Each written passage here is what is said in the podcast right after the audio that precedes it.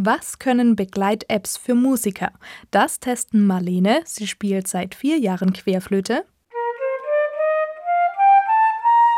Und Mona, sie spielt seit zehn Jahren Querflöte. Ausprobiert werden erstmal die Apps My Pianist und Cadenza Live. Beide arbeiten laut Hersteller mit künstlicher Intelligenz, um sich zum Beispiel dem individuellen Tempo des Musikers an verschiedenen Stellen anzupassen. Beide Apps laufen auf Apple-Geräten. My Pianist bietet zusätzlich eine Beta-Version für Android-Handys an.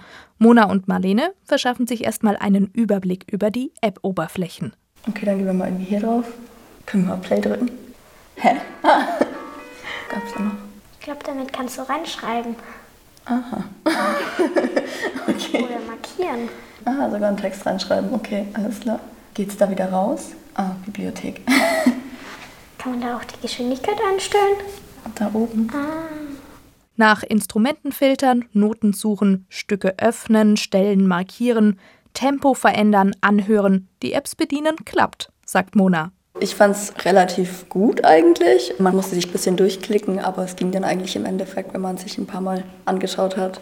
Um die Apps komplett zu verstehen und auch speziellere Funktionen anwenden zu können, zugegeben, da muss man sich reinfuchsen. Im Netz gibt es Erklärvideos, allerdings auf Englisch. Wenn denn dann mal alles eingestellt ist, kann's losgehen. Erstmal anhören, wie es komplett klingt, Melodie und Begleitung.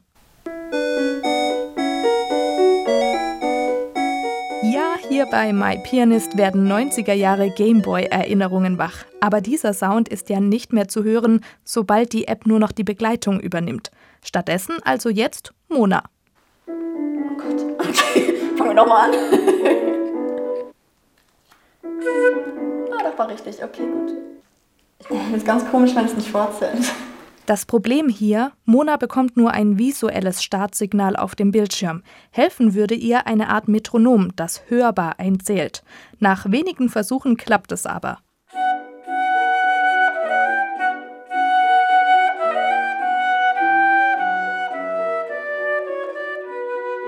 Jetzt Cadenza. Hier ist im Anhören-Modus kein Gameboy-Sound gewählt, stattdessen aber einer, der verklingt. Anfänger könnten daher bei Haltenoten dazu verleitet werden, zu kurz auszuhalten.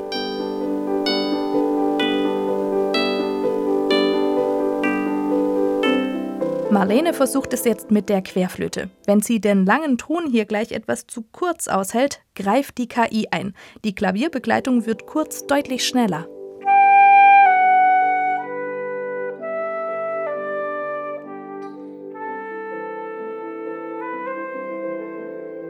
Der Clou, Cadenza markiert hinterher Noten, die von der Intonation zu hoch oder zu tief waren. Das kann My Pianist nicht. Schneller und langsamer werden geht aber auch hier.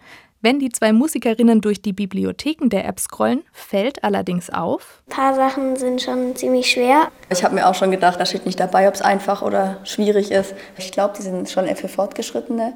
Daher hat Marlene auf ihrem Handy noch die App Metronaut.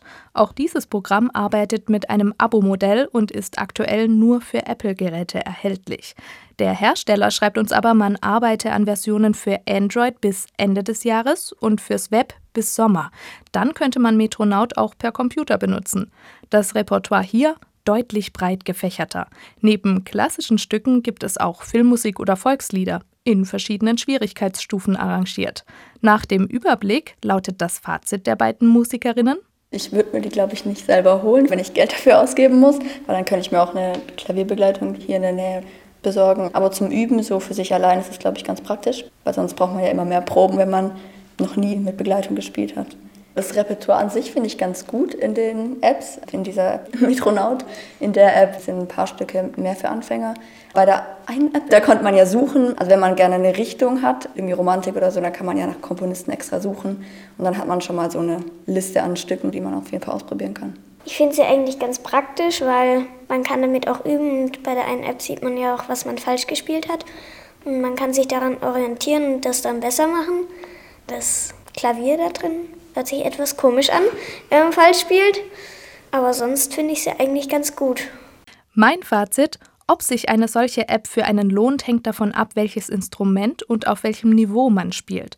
Hier am besten das Repertoire vor dem Kauf einsehen und prüfen, ob Stücke für andere Instrumente auch für einen selbst transponiert werden können. Außerdem sollte klar sein, diese Apps sind kein Ersatz für menschliche Pianisten. Das schreibt zum Beispiel MyPianist auch ganz klar auf der eigenen Webseite. Aber man hat ja nicht immer eine menschliche Klavierbegleitung da. Die Kosten? MyPianist hat die kleinste Bibliothek, aber die größte Auswahl in der kostenlosen Version. Es kommen immer wieder neue Noten dazu, der Fokus wird aber auch in Zukunft auf gemeinfreien Stücken klassischer Komponisten für fortgeschrittene Musiker liegen, schreibt man uns.